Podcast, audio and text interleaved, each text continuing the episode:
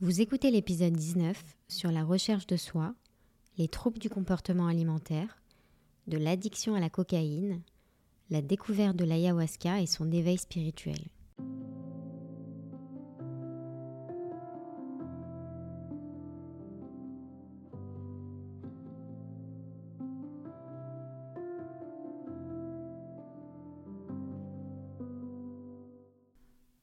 Donc moi c'est Marine, j'ai 32 ans. Donc moi j'ai passé 30 ans euh, plus ou moins en fait à chercher euh, partout des petits morceaux de puzzle pour comprendre ma vie. Et j'ai passé 30 ans à, à ben, chercher qui j'étais, à blâmer mon passé, mes rencontres, les autres. Euh, j'ai passé 30 ans en position de victime en gros avant de comprendre que finalement ben, tout était ma responsabilité et que c'était à moi de prendre ma vie en main. Aujourd'hui, je partage mon histoire car finalement elle est super banale, que je me suis souvent sentie un cas désespéré, comme si finalement rien ne marchait sur moi. J'ai toute ma vie remis mon pouvoir à l'autre pour acheter en gros ma paix et sans le savoir finalement consolider euh, ma part de mal-être et mon sentiment euh, d'infériorité. Euh, aujourd'hui, comme j'ai dit, j'ai 32 ans et j'ai parfois la sensation déjà d'avoir vécu trois vies. Donc je vais reprendre par mon enfance où j'étais un bébé très agitée. Je dormais jamais, mes pauvres parents. Mais j'ai eu aussi un papa euh, très dur, très exigeant et puis euh, instable émotionnellement. On savait jamais vraiment sur quel pied danser et euh, il fallait toujours marcher sur des œufs pour éviter les, les, colères. Donc ça me rappelle un jeu auquel je jouais enfant qui s'appelait Réveille pas papa. C'était un plateau de jeu où on lançait des dés, où on devait faire des, des bêtises. Et puis, en fonction des bêtises, cliquer sur un petit réveil et euh, il y avait un papa allongé dans un lit qui se réveillait à un moment donné et on repartait à casse départ, quoi. Finalement, c'était pas super sain comme environnement. Ma maman était plus euh, de type euh, victime, plus effacée. Et puis, du coup, finalement, j'ai grandi un peu avec cette idée que il fallait pas faire de bruit, il fallait pas déranger, il fallait surtout se taire et puis on pouvait faire tout ce qu'on voulait, mais en cachette sans se faire prendre, sans que ça s'entende, sans, que ça se voit. Puis je me souviens aussi que toute mon enfance, en fait, euh, je me sens euh, grosse. C'est un thème qui va me suivre euh, toute ma vie. Alors d'où ça vient exactement Je sais pas, puisqu'à 6 ans, je tirais déjà sur mon cycliste pour que mes cuisses ne touchent pas le bord, pour faire comme si j'étais plus mince. Et j'ai toujours été très grande pour mon âge et du coup forcément euh, ben, plus lourde que mes camarades. Mais sauf que j'avais pas pris en compte euh, le facteur taille. À, 8 ans, voilà, je faisais déjà 1m40, 35 kg. Donc quand mes euh, copines, elles en faisaient 28, mais qu'elles faisaient 1m30, je me rendais pas du tout compte de la différence. J'avais aussi les visites médicales où on disait toujours que j'étais robuste. Et alors ça, pour moi, c'était vraiment la cata, quoi. J'étais toujours au-dessus de la courbe, en fait, de taille et de poids. Je faisais toujours 10 cm de plus que tout le monde, donc, euh, donc voilà. Et c'est vrai que c'est des petites phrases anodines comme ça, euh, mais ça reste. Et donc dans toute ma vie, c'était encore ça aussi quelque chose, mal-être que je devais cacher. Et en fait, avec tout ça, j'ai appris à m'adapter très vite. Euh, pour moi, les limites, c'était vraiment de ne pas se faire attraper, de ne pas se faire voir. Les adultes, c'était pas vraiment fiable. Voilà, je voyais chez moi un système de, de couple qui donnait vraiment pas envie.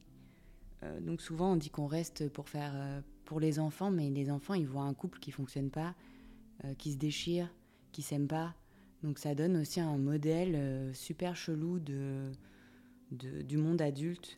Du coup, je pense qu'inconsciemment, je me suis mis dans la tête qu'être adulte, c'était un peu dangereux et pas quelque chose que j'avais envie. Quoi. Je, trouvais que c'était plus simple d'être un enfant. Très vite, j'ai dû savoir comment mon père euh, était euh, quand il se levait. Et du coup, comment je pouvais agir en fonction de ça et, et en fait, comment me comporter et avec qui. Et du coup, ça, ça m'a suivi partout à l'école. Je suis devenue la reine de la manipulation je faisais vraiment euh, les pires bêtises, mais j'étais, euh, on me donnait le bon Dieu sans confession. Euh, et en fait, c'est moi qui embêtais tout le temps les plus grands. J'aimais penser que voilà, j'étais super cool. J'ai toujours cherché un peu cette popularité, voilà, via ben, la mode. Je changeais de style souvent. Finalement, je me rendais compte que j'étais assez influençable. Je changeais beaucoup en fonction des rencontres. Je m'adaptais à qui j'étais en fait. Je m'adaptais ben, si j'avais quelqu'un en face de moi qui était un peu racaille et que je voulais qu'il devienne mon ami, alors euh, ben, je prenais ces codes-là. Puis à côté de ça, si j'avais quelqu'un un peu bourge en face de moi, et ben, je prenais ces codes-là. Et du coup, je pense que même mes amis, si on les mettait entre eux, ils se disaient mais en fait c'est qui? J'avais pas une personnalité très affirmée. Et en fait, j'avais pas du tout conscience de ça, mais euh, je ne savais pas du tout qui j'étais. Et euh, pendant toute cette période de scolarité et d'enfance, en fait, je mens J'invente des histoires. Voilà, mon grand truc, c'était les blagues téléphoniques, euh, des bêtises, mais de loin, des choses où il fallait pas me faire prendre. Euh. Et pendant tout ce temps-là, je me rappelle que j'avais honte de moi. Et, je m'accroche du coup à la danse qui me permet en fait de, m'exprimer. Donc de mes 12 à mes 16 ans, je pense que je danse entre 9 et 15 heures par semaine. C'est vraiment un exutoire. Tout type de danse, euh, contemporaine, classique on faisait même de la danse africaine, c'était une sorte de formation qui me permettait euh, de, fuir chez moi. À 15 ans aussi, je commence à sortir avec un mec euh, qui est plus âgé que moi. Lui, il est en terminale et moi, je suis en seconde. Et finalement, euh, je me demande pourquoi il s'intéresse à moi, mais ça reste un amour caché en fait. C'est-à-dire que au lycée, il n'assume pas. Et donc, dans ma tête, je me dis encore, tiens, il a honte de moi. Et du coup, on vit cet amour juste reclus l'un chez l'autre. Et c'est assez euh, difficile pour moi. Et du coup, il a honte de moi parce que c'est vrai qu'en seconde, je suis très exubérante, je crie, euh, je suis très enfantine encore. Euh, comme, en fait, je vis un peu une enfance que je me suis interdit de vivre enfant, parce qu'enfant, je voulais être une adulte. Et puis là, en plus j'arrive à l'âge adulte, au plus je veux re-être une enfant. au final, on se quitte à un moment donné. Moi, je perds du poids, premier chagrin d'amour, drame absolu. Et quand on se revoit, euh, il me dit euh, innocemment, il me dit ah t'as maigri, c'est trop beau. Moi de toute manière je préfère les, je préfère les filles euh, très minces. Et en fait c'est des petites phrases comme ça qui finalement me suivent toute ma vie et qui vont avoir un impact puisque quand j'arrête la danse à 16 ans, je me fais un petit régime parce que en fait bah, forcément, je dansais 15 heures par semaine, euh, je pouvais manger tout ce que je voulais. Au bout de trois mois où je danse plus, bon, j'ai pris 3-4 kilos. Euh, en plus, c'est 16 ans, la puberté, enfin, c'est pas la meilleure période. Et donc, je commence un régime euh, et j'avais l'impression de contrôler un truc. Et à cette époque-là, je me rappelle, je faisais le TPE. C'est à l'époque, c'était une sorte de grand exposé qu'on devait rendre, qui comptait dans les notes du bac à la fin de l'année. Je le faisais sur l'anorexie et sur les pro-ANA. Et moi, euh, ben, je me voyais maigrir à vue d'œil, mais pour moi, j'étais pas pro-ANA, puisque en fait, euh, je voulais pas vraiment maigrir, je voulais juste euh, bah, faire un petit régime, quoi. Et là, c'est la dégringolade. je crois qu'à l'époque, après la danse, donc j'ai toujours fait 1m70, hein, et quand j'ai quitté la danse, je crois que je suis montée à 60 kg. Et là, en, en 6 mois, je pense que je perds 15 kg facile. Et au début, personne ne le remarque trop, même ma mère, elle le voit pas trop trop. Et en fait, euh, petit à petit, bon bah les gens de l'extérieur lui disent de faire quelque chose, donc on va voir un pédopsychiatre, euh, on me met en contrat de poids, ou euh, je crois que c'était si je descendais en dessous de 42 kilos, je devais être hospitalisée. Et moi, je pars en vacances assez sereine. Quand je rentre de vacances, je pèse, je crois, 42,4 ou quelque chose comme ça. Et en fait, elle m'hospitalise. Et pour moi, c'est une trahison parce qu'on n'a pas respecté encore le, le contrat qu'on a mis en place. Et donc je me retrouve enfermée en psychiatrie à Lanval, à Nice. Mais c'était pas une unité euh, spécifique aux, anorexiques. Enfin, c'était atroce, quoi. Il y avait de tout. Il y avait des gens qui hurlaient toute la journée. Euh, il y avait, euh, je me rappelle, les premières nuits, un mec qui était venu se branler sur mon t-shirt. Dans la nuit, il avait ouvert la porte de ma chambre. Et du coup, quand je l'avais dénoncé, on l'avait attaché dans un truc d'isolement. Il hurlait pendant des jours. Enfin, c'était vraiment, c'est un peu euh, choquant quand même euh, ce qui se passe. Et puis moi, surtout, deux semaines plus tard, j'avais ma rentrée de terminale.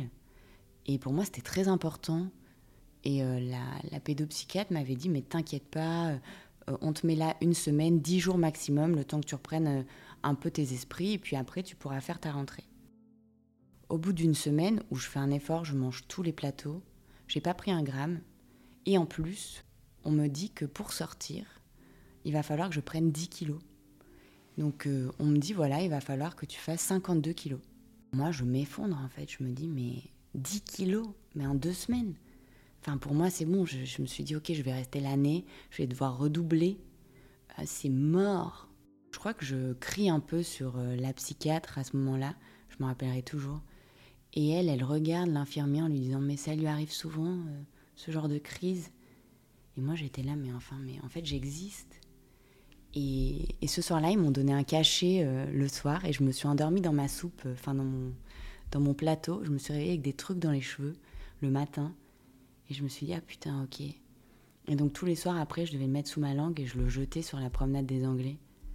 Euh, parce que c'était tout grillagé les, les vitres. Et du coup, je jetais mon, mon cachet. Euh, c'était hors de question que je prenne ça. En fait, j'ai mis en place tout un stratagème. Je demandais qu'on me mette des billets dans, les lettres, parce que j'avais pas le droit à mon téléphone, j'avais le droit qu'aux lettres. Mais euh, les lettres, il les ouvrait. Et du coup, j'avais demandé à mon meilleur ami à l'époque, Aurélien, de mettre des billets entre deux feuilles dans deux lettres pour que moi je les donne à la femme de ménage, à des gens qui pouvaient sortir, pour qu'ils m'achètent des trucs à manger. Et en fait, j'ai fait des stratagèmes de fou. Euh, j'arrivais à voler de la nourriture dans les cuisines. Enfin, je me rappelle manger genre à peu près 70 sachets de sucre. Enfin, mais j'avais aucune conscience de la dangerosité de ce que je faisais. Les mecs, ils voyaient qu'ils me prenaient les constantes trois fois par jour. Puis j'avais des glycémies euh, de l'espace, mais personne ne se doutait euh, de quoi que ce soit, quoi. Et en fait, en trois semaines, j'arrive à prendre 10 kilos et je sors. Et bien sûr, je les perds euh, en 10 jours plus tard. Mais je me dis quand même, personne se. Enfin, il n'y a pas de suivi, personne se doute que ça va pas. Donc je sors, je retourne en terminale, mais un mois, en fait, j'y arrive pas. J'y arrive pas, je suis dénutrie, mon cerveau, euh, il fonctionne pas comme il faut, j'arrive pas à me concentrer, j'ai froid tout le temps, je suis fatiguée. Et du coup, euh, c'est moi-même qui me demande à me faire hospitaliser, et on fait plusieurs hôpitaux euh, bah, dans le sud de la France toujours, dont un à Marseille avec, euh, euh, je crois que c'est Marcel Ruffo. Et en fait, je vois les filles là-bas, je me dis, c'est un mouroir, il n'y a que des cadavres, je peux pas. Donc je refuse et je me fais finalement hospitaliser au cadran solaire à Vence. Et là, bah, c'est un centre pas que pour les anorexiques, c'est un centre aussi bah, pour les obèses, pour les gens qui sont victimes d'accidents de voiture et qui sont en rééducation, et aussi pour euh, les enfants qui sont en phase terminale de, cancer. Donc euh, c'est pas super gai euh, cet endroit. L'immeuble est pas super gai non plus, il est tout noir. mais bon, je vais là-bas. Au début, je pleure beaucoup, puis je commence à me faire pote avec. Bah, il y a quand même pas mal de, de petites racailles là-bas. Moi, je détonne un peu avec mes sacs Longchamp, mes talons. moi, je viens de Monaco. Enfin, c'est un peu un cocktail rigolo. Et en fait, il y a beaucoup, beaucoup de, gens en surpoids. Et en fait, je me mets à dealer. Euh, en gros, j'échange, ils me donnent du shit en me disant euh, Tiens, fume du shit, ça va te faire euh, avoir de l'appétit. Et moi, je sors presque tous les jours, hein, au bout d'un moment, pour aller au village, chez Monoprix, et voler des sacs entiers de nourriture que je leur distribue. Donc, moi, je maigris, eux, ils perdent pas de poids. Enfin, en fait, ça va pas. Et je descends à 37 kilos là-bas. À ce moment-là, euh, un jour, je me retrouve avec des pompiers à la porte de ma chambre qui me disent euh, Tu retournes à l'hôpital, euh, là, les cadrans solaires, ils peuvent plus te garder, tu vas mourir. Et moi, je dis Mais c'est hors de question que je monte sur le brancard. Je marche, je peux encore marcher, quoi. J'étais très fière. J'arrive à l'Enval et il y avait la psychiatre de la dernière fois quand j'y étais qui m'attendait en me disant Ah tiens, j'étais sûre que je te reverrais, j'étais sûre que tu allais mourir de cette anorexie. Et je me dis Putain, elle, vraiment, euh, j'étais fâchée, quoi. Fais un électrocardiogramme et je vois que ça va pas, quoi. Et il y a une infirmière euh, que je connaissais d'avant qui vient me voir et qui me dit Marine, pardon, ça va pas. Euh, tu, ton cœur, il peut s'arrêter vraiment à tout moment. Et là, je me dis Attends, merde, ça va trop loin, moi, je veux pas mourir. Et, et ils m'ont dit Écoute, on a appelé tes parents pour qu'ils viennent te dire au revoir. Et je lui dis Tu peux me prêter son téléphone, je vais appeler ma mère. Je dis à ma mère Écoute, viens, mais tu vas pas me dire au revoir, tu vas me dire bonjour et tu vas me ramener euh, de la nourriture pour que parce que c'est fini. Et je reprends à manger en fait petit à petit. Alors c'est dur, hein, ça va prendre des années, des années, des années, des années, des années. Mais bon, euh, ça me permet d'aller à Paris, de prendre un peu de poids. Je crois que quand j'arrive à Paris, je fais 46 kilos, quoi. Donc euh, c'est, alors c'est toujours très maigrichon, mais par rapport à 37 kilos, c'est pas mal. On a, on a, on a évolué et je décide d'aller en prépa pour euh, Sciences Po. L'année est dure parce que la prépa c'est dur, mais je reprends du poids. Mais c'est aussi là où je sombre dans la boulimie. S'ensuit vraiment une année euh, très compliquée, puis des années après, je rentre à Sciences Po finalement, et, c'est dur, je me bats contre la boulimie, et à la fois c'est là où naît euh, un personnage qui va me suivre pendant très longtemps, Marin. Et en fait, Marin, elle est cool. Marin, pour la première fois, elle s'insère dans, une société en fait. Marin, elle arrête d'être seule. Elle est cool quoi. Elle est euh, euh, vice-présidente du BDE de Sciences Po Toulouse. elle euh, kiffe sa vie, elle sort. Mais bah, Marine, à côté de ça, à la maison, elle fait des crises de boulimie atroces. Elle pleure. elle a besoin de sa maman tout le temps. et c'est vraiment dur. Donc il y a vraiment ce double personnage où c'est compliqué quoi. Pendant ces années où se développe ma boulimie, il y a vraiment des, je perds beaucoup d'amis parce que je mange, je mange, je mange. Et c'est des pulsions, mais comme des pulsions de drogue. En fait, des fois, je suis en plein milieu de mon cours et je dois partir pour manger. Il y a eu des scènes euh, incroyables où j'ai même mangé dans la poubelle. J'ai même mangé des kebabs qui restaient sur une fenêtre euh, en rentrant de soirée. Enfin, parce qu'il n'y avait plus, plus rien d'ouvert. C'était atroce. Une fois, je suis partie faire des courses sous un grand manteau, nu, mais vraiment nu en scooter en mois de février parce que j'avais pas le temps de m'habiller tellement il fallait que je mange. Et je pouvais faire des crises trois à quatre fois par semaine, à me faire vomir trois à quatre fois par jour. C'était euh, c'était très dur parce que ça te coupe euh, de toute vie sociale et puis c'est très honteux et je mentais, je m'enfermais. Et j'ai perdu beaucoup d'amis et, et j'étais odieuse. Et donc euh, je prends aussi ce, moment pour m'excuser de tous les gens que j'ai blessés qui n'étaient pas au courant parce que je n'osais pas en parler, mais à qui j'ai beaucoup menti. J'annulais tout, j'étais pas fiable du tout. Mais en gros, on pouvait avoir rendez-vous à midi et moi, je me réveillais à 10h30 et d'attendre 10h30, 11h30, j'y arrivais pas, il fallait que je mange. Et du coup, après, j'osais plus sortir. Je me sentais trop, trop mal. Et donc, j'annulais à 11h45 pour midi et demi en disant désolé, je peux pas venir, euh, je suis malade. Et une fois, deux fois, quatre fois, six fois, euh, les gens, ils ont plus envie de te voir, quoi. Et je disais pas. Donc euh, personne comprenait, ou peut-être les gens comprenaient un peu, mais pas trop, quoi. Et donc, ouais, je perds beaucoup d'amis à ce moment-là. Euh, mais je me recrée un personnage euh, partout où je vais. voilà, à Sciences Po Toulouse, il faut que je sois vice-présidente du BDE, que je sorte beaucoup, que je fasse la fête. Je peux pas être, être seule chez moi, en fait. Donc, c'est des mensonges, des mensonges, un masque, un masque, un masque en permanence. Et, et les gens me voient comme quelqu'un de solaire. Et je suis très solaire. Je suis euh, un petit soleil partout. Mais alors, au fond, c'est quand je suis seule chez moi, c'est la déchéance, vraiment. Et je pars en troisième année en stage à Los Angeles. Là-bas, à Los Angeles, c'est obligé d'aller un peu mieux parce que ma mère, elle peut pas courir à ma rescousse quand je vais pas bien. Puis je vis dans une coloc où il y a huit filles. Euh, et je vis dans une, dans une chambre euh, sur un lit superposé avec une fille. Donc forcément, ça laisse aussi moins d'espace même s'il y a des scènes quand même où je vais vomir dans les sacs plastiques. Enfin, il y a quand même des trucs euh, assez, euh, assez drôles, quoi. Si on fait un podcast spécialisé boulimie, je pense que euh, on peut sortir des pépites. Mais là-bas, je me sens mieux, je me sens, bah, du coup, face à moi-même, donc plus moi-même. Je découvre que j'aime les femmes. J'ai ma première relation homosexuelle avec une américaine qui va, qui elle, en fait, était anorexique aussi et boulimique et qui va beaucoup m'aider, qui va me, me comprendre en fait. Et elle, elle travaillait, elle était plus âgée que moi, elle était psychologue pour les enfants autistes. Et du coup, euh, elle gérait euh, mes comportements un peu border, euh, mais d'une main de maître. Et en fait, elle déjouait. Elle me comprenait tellement que j'avais plus besoin de me mettre en colère. Je me sentais plus frustrée.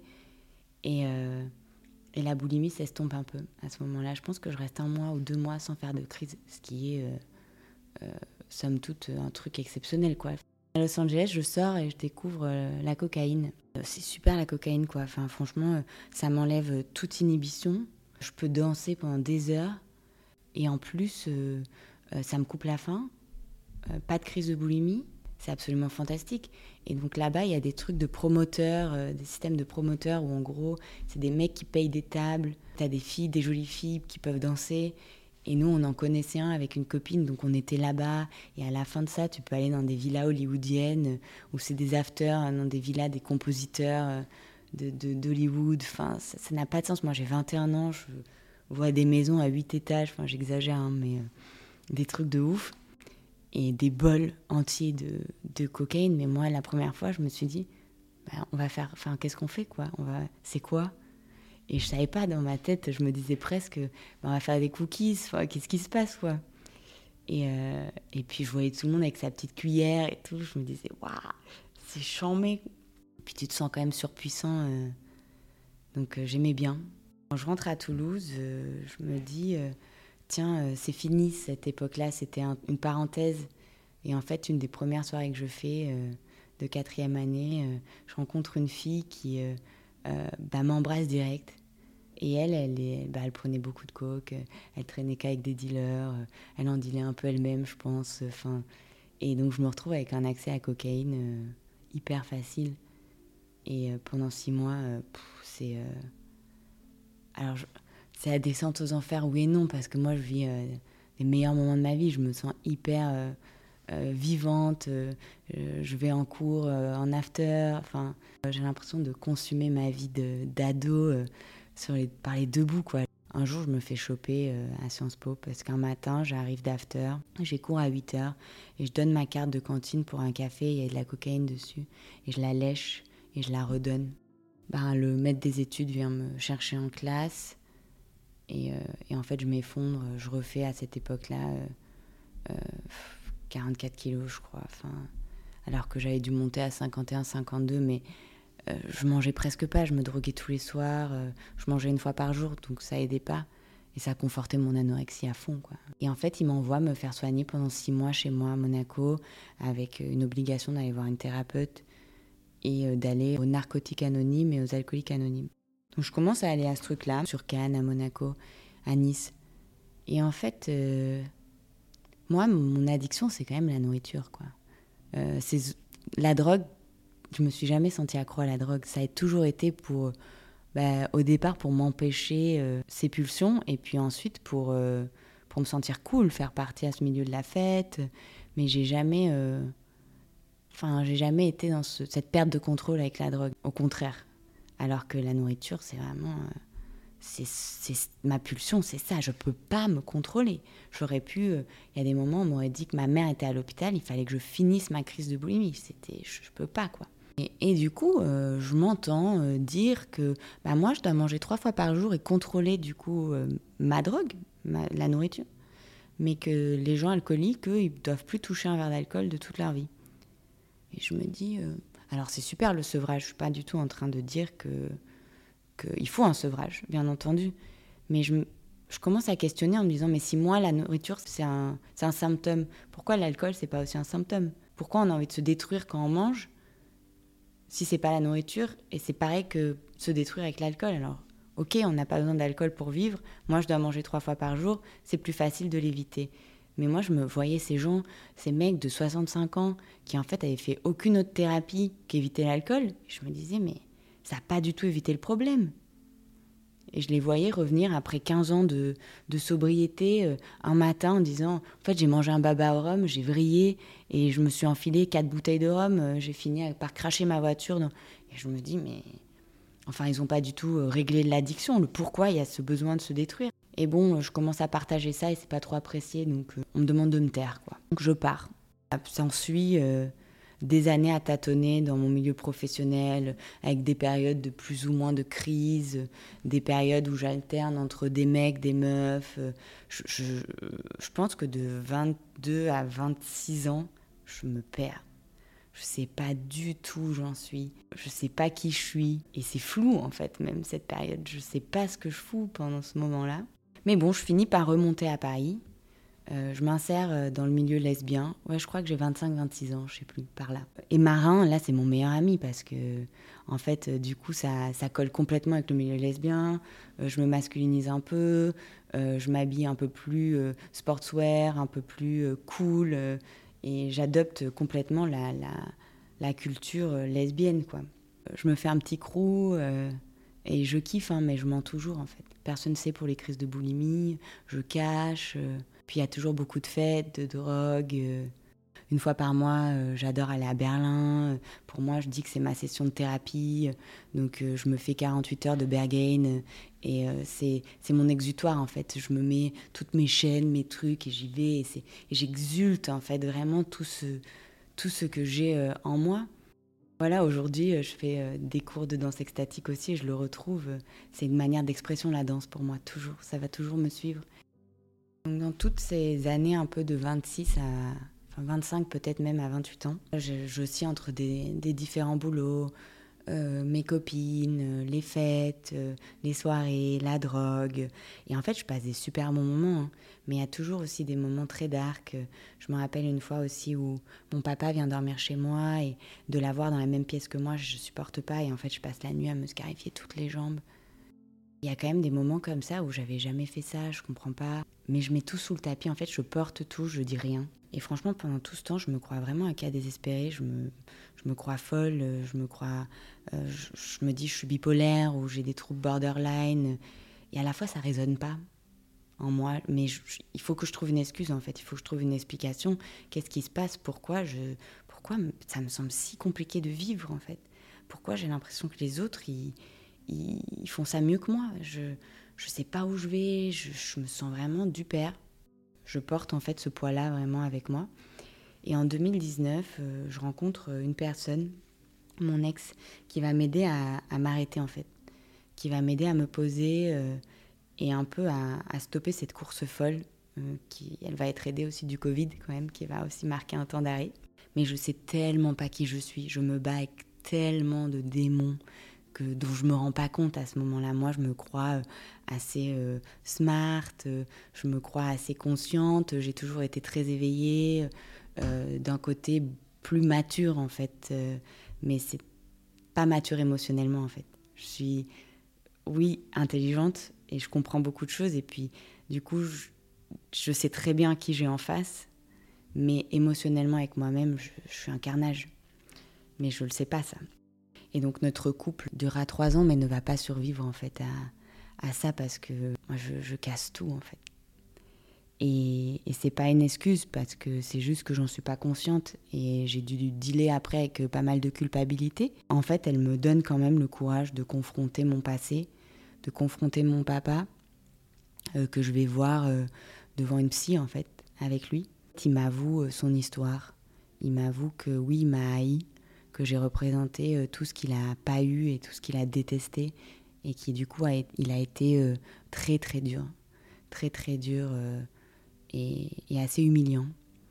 Et, mais que je comprends qu'il a voulu le mieux pour moi. Et en fait, ça m'aide à, à tourner la page. Alors pas tout de suite, ça prend du temps, c'est des choses qu'il faut digérer, mais ça met sur le chemin. Euh, le Covid aussi va m'aider en fait à prendre conscience que là, la vie comme je la vis aujourd'hui, ça n'a pas de sens. Aller boire un verre tous les jours au même café avec les mêmes personnes pour bitcher euh, sur celles qui sont absentes, euh, en fait, ça n'a pas de sens quoi. Du coup, je décide de tout quitter, de voyager, et je me retrouve au Mexique parce qu'à ce moment-là, c'est le seul pays qui a ses frontières ouvertes. Moi, je voulais aller au Népal, mais c'était fermé. Au Mexique, je rencontre une personne qui est dans la spiritualité et qui va m'amener sur le chemin de l'ayahuasca.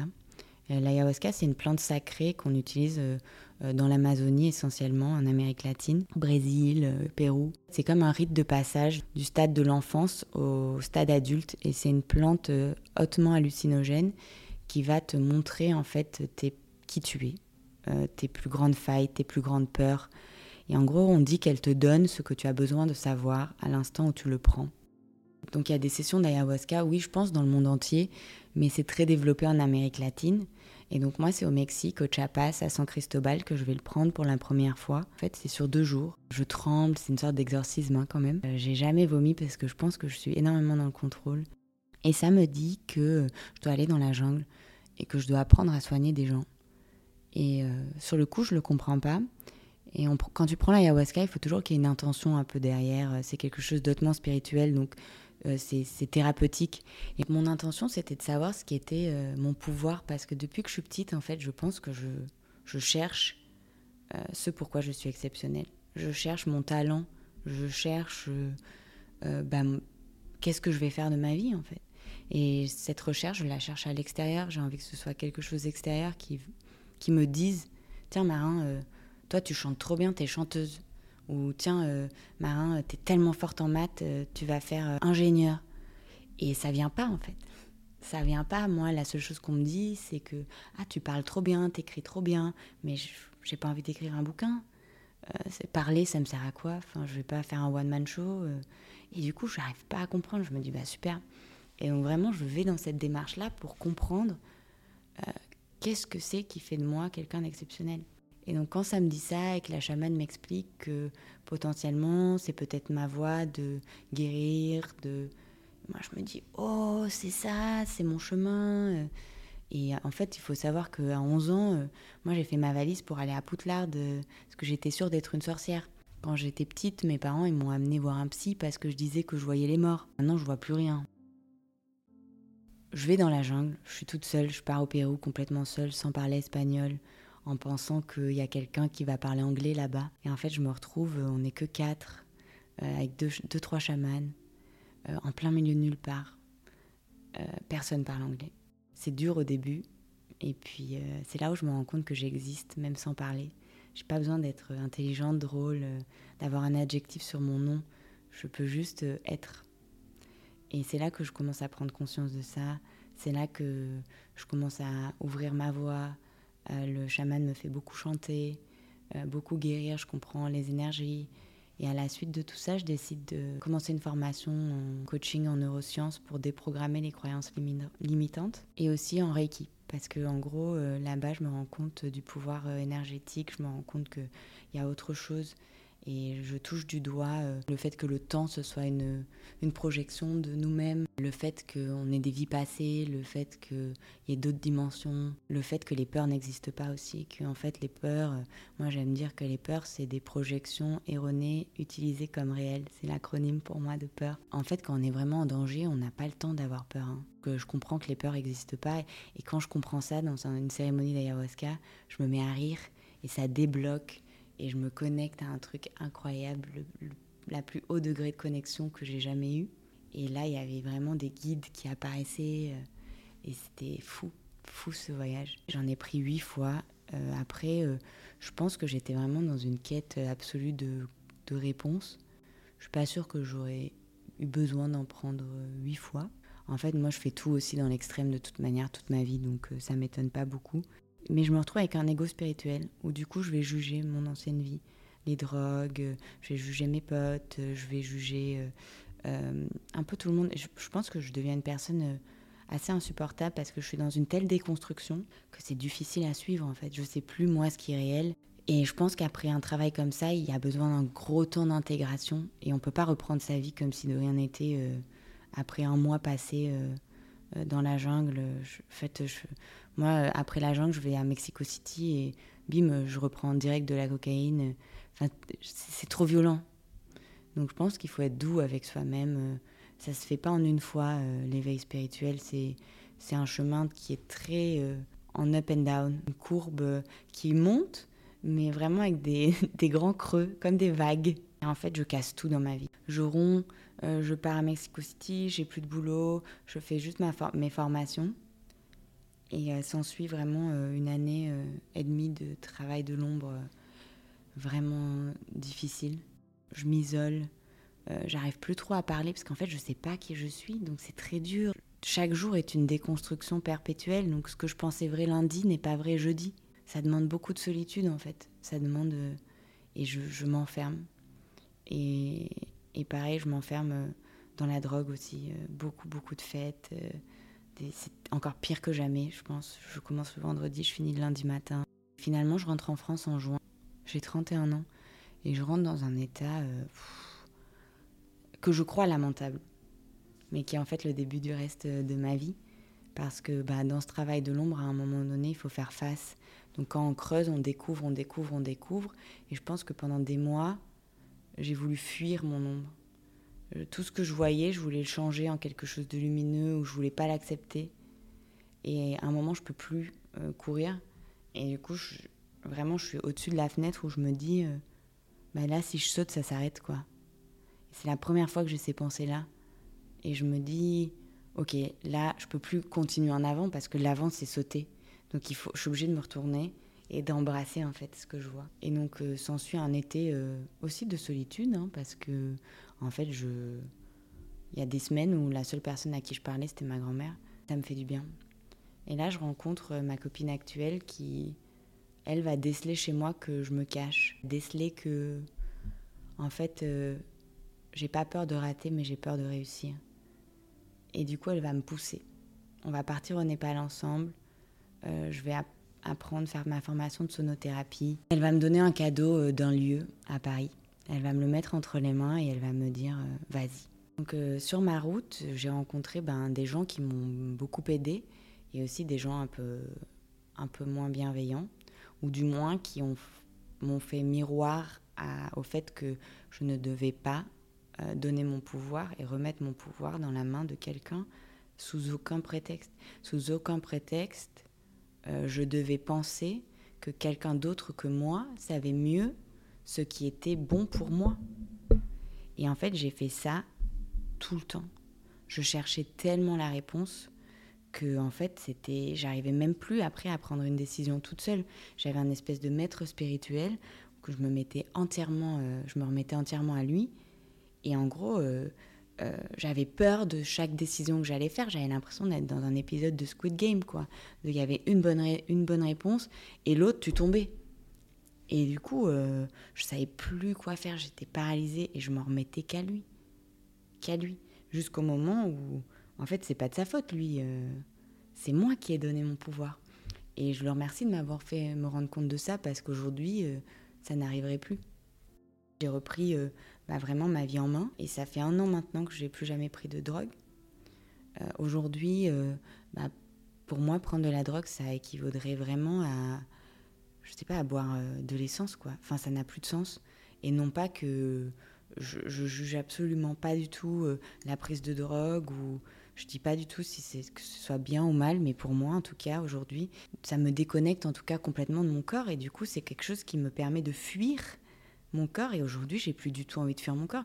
Je me sens enfin tellement chez moi dans mon corps, je me sens enfin tellement bien avec moi-même en ayant accepté mes défauts, hein, parce que attention, de travailler sur soi, euh, ça ne veut pas dire euh, de devenir euh, Mère Teresa ou Gandhi, quoi. C'est vraiment aussi de vivre en acceptant aussi d'être égoïste, de parfois être dans la manipulation, d'accepter en fait la part qu'on veut cacher de soi en fait. Et pour moi, quand on dit mettre de la lumière sur l'ombre, c'est mettre de la conscience. C'est venir savoir. Moi, il y a des jours où je, suis, je fais de la victime, quoi. Oh non, mais pourquoi, s'il te plaît? Voilà, ça m'arrive, mais je sais que je fais ça. Et à partir du moment où on sait, il n'y a plus rien qui peut nous arriver parce qu'on ne se fait pas contrôler par nos émotions. On sait exactement ce qui se joue. Ça ne veut pas dire qu'on décide de pas jouer. Des fois, on décide complètement de rentrer dans le jeu mais on peut en sortir plus facilement parce qu'en fait, on connaît le jeu. Et pour la drogue, c'est pareil. Pour moi, aujourd'hui, même l'alcool, je, bois de temps en temps parce que j'aime bien le champagne, j'aime bien du bon vin de temps en temps, etc. Mais je sais que ça me déconnecte de mes sensations. Ça me déconnecte de mon corps. C'est comme s'il y avait une partie de moi qui sortait et qui voulait plus rester à l'intérieur de moi. Et donc aujourd'hui, j'ai plus du tout envie de boire tous les soirs parce que j'ai envie de rester moi, j'ai envie de m'ancrer. Je suis trop bien avec moi-même. Je suis en train de, enfin, de, me sentir chez moi euh, dans mon corps. Euh, c'est pas pour euh, partir à chaque fois, à chaque fois que, que j'en ai l'occasion, quoi. Et aujourd'hui, j'ai atteint des états d'extase, mais pour un rien. Hein. C'est-à-dire que je sors de chez moi, il y a un rayon de soleil sur mon, sur ma, ma joue. J'ai l'impression d'avoir pris un extase. Je suis genre, waouh sauf que j'ai pas de descente. Alors c'est pas la joie tous les jours, mais je vis dans des états de, joie quand même beaucoup plus exacerbés qu'avant. Je, suis beaucoup plus heureuse qu'avant. Après, on est plus heureuse, mais on est aussi plus triste quand on est triste parce que j'ai l'impression que les émotions sont exacerbées. On ressent plus les choses. Moi, ça peut m'arriver de voir un SDF dans la rue et de pleurer parce que je sens sa douleur. Et du coup, ça me prend à la gorge et je peux pas. Euh, j'aimerais lui donner ma maison, quoi. Mais bon, j'en ai pas, donc c'est compliqué. Mais... Et aujourd'hui, ma relation à mon corps, euh, euh, en étant complètement authentique et intègre, il y a des jours où ça reste compliqué. Euh, il y a des matins où je me sens énorme, où j'ai l'impression d'avoir pris 5 kilos dans la nuit. et quand ces pensées sont là, j'arrive à faire la dissociation et de me dire Ah, tiens, c'est encore là. Mais en fait, aujourd'hui, ça n'a plus d'impact ni sur ma manière de manger, ni sur ma manière de me sentir. Euh, si un jour je culpabilise parce que j'ai mangé trop de sucreries ou si j'ai mangé un repas trop riche, ça m'arrive de me dire oula, je me sens gros gros, ça me plaît pas, mais ça ça me détruit plus une journée quoi. Je pense que voilà, il faut être honnête quand on a passé bah, franchement presque presque 20 ans de ma vie dans des troubles du comportement alimentaire, on en garde toujours une sorte de saveur, on en garde toujours un souvenir, une, une, marque, une impression un peu sur le cœur. Mais c'est possible en tout cas de, vivre euh, bien, c'est possible de s'en sortir. Aujourd'hui, je me laisse plus contrôler par mes pulsions. Même euh, il y a des jours hein, où j'ai envie de manger, je pourrais. Et en fait, euh, ça me. C'est comme si j'arrivais à prendre du recul sur ça. Et il y a des jours où je mange trop, mais en fait, je l'accepte je l'accepte et je me dis, bon, ben, c'est mon petit pansement émotionnel. Et bien sûr, c'est rare et c'est pas euh, tous les jours, mais en fait, j'ai laissé tomber cette idée de perfection. J'ai laissé tomber cette idée de qu'est-ce que c'est la guérison? Qu'est-ce que c'est les troubles du comportement alimentaire? Est-ce que finalement, pour moi, c'est de vivre en paix? C'est de plus être euh, la marionnette de, de ces pulsions-là? Mais au final, est-ce qu'il y a une seule personne qui a vraiment une relation super saine à la nourriture? Euh, Je sais pas. On compense tous parfois, on se trouve, enfin surtout les femmes, on se trouve toutes euh, parfois grosses, on a toutes du mal à, accepter notre corps, on aimerait toutes euh, une idée de perfection qui, qui n'arrive pas. Et le trouble alimentaire, finalement, il se lie à ça et la, limite, elle est fine à, à démêler qu'est-ce qui est du trouble alimentaire, qu'est-ce qui en est pas. Du coup, ça m'a développé aussi une grande, une grande observation euh, de, des autres et c'est rare quand même que, que je vois qu'il y ait vraiment des gens qui mangent de manière très intuitive sans se poser de questions. Et c'est ok. Et c'est ok en fait. Et je pense qu'il faut être ok aussi avec ça et c'est juste, ben voilà, avoir euh, quelque chose d'équilibré, savoir se faire plaisir, pas être dans le contrôle tout le temps. Et, aujourd'hui, je suis encore en chemin, ce sera un chemin toute ma vie, parce qu'il y a des étapes toute la vie. Il n'y a, pas de situation stable à un, instant T. C'est, ça fluctue. Demain, euh, je ne sais pas si je vis une grossesse, comment je vais la vivre, je n'ai aucune idée. Et donc, je ne peux pas me considérer euh, guérie toute ma vie, on verra. Peut-être, et tant mieux pour moi, mais je le fais un jour à la fois, là. Franchement, voilà. Pour aujourd'hui, ça va. Et je pense que quand on commence à, prendre la vie juste pour aujourd'hui, euh, pas que sur le plan alimentaire, hein, mais sur tous les plans, c'est libérateur. Pour moi, en tout cas, ça a été de juste me dire putain, je suis vivante, je suis dans l'amour. Euh, aujourd'hui, j'ai décidé euh, d'être heureuse. Et alors, ça n'empêche pas les mères d'arriver. Attention, on ne vit pas en autarcie sur le cul sur un rocher toute la journée. Je sais pas, c'est d'un pouvoir, mais c'est dingue, quoi. Et quand je vois, euh, bah, depuis que j'ai ouvert le studio, toutes les peurs que ça a aussi fait remonter un peu cette aventure entrepreneuriale euh, seule, euh, même si j'ai eu énormément de soutien, mais de, de, faire face en fait à moi-même, à ma peur de réussir, à ma peur d'avoir des responsabilités, parce que souvent en fait on a ces addictions, on a ces échappatoires et ces mécanismes de défense et toutes ces croyances un peu limitantes qu'on a dans la tête c'est aussi lié à des peurs. C'est pour ça qu'aujourd'hui, j'ai fait ma spécialité de dépasser mes croyances limitantes. Parce qu'en fait, c'est ce qui nous empêche vraiment de, croire en nous, d'avoir confiance en nous. Et une fois qu'on a confiance en nous euh, et qu'on s'accepte inconditionnellement, euh, il y a tout un champ des possibles qui, qui s'ouvre. Parce qu'on arrête d'aller euh, justement se comparer, de juger, de, de regarder ailleurs. On sait que tout est à l'intérieur. Et moi, quand, quand je regarde euh, ben, le chemin que j'ai parcouru euh, ces derniers mois, franchement, je suis hyper fière de moi et je le dis avec une grande humilité. Mais c'est vrai qu'il faut retrousser les manches. Et à un moment, il faut faire preuve de résilience.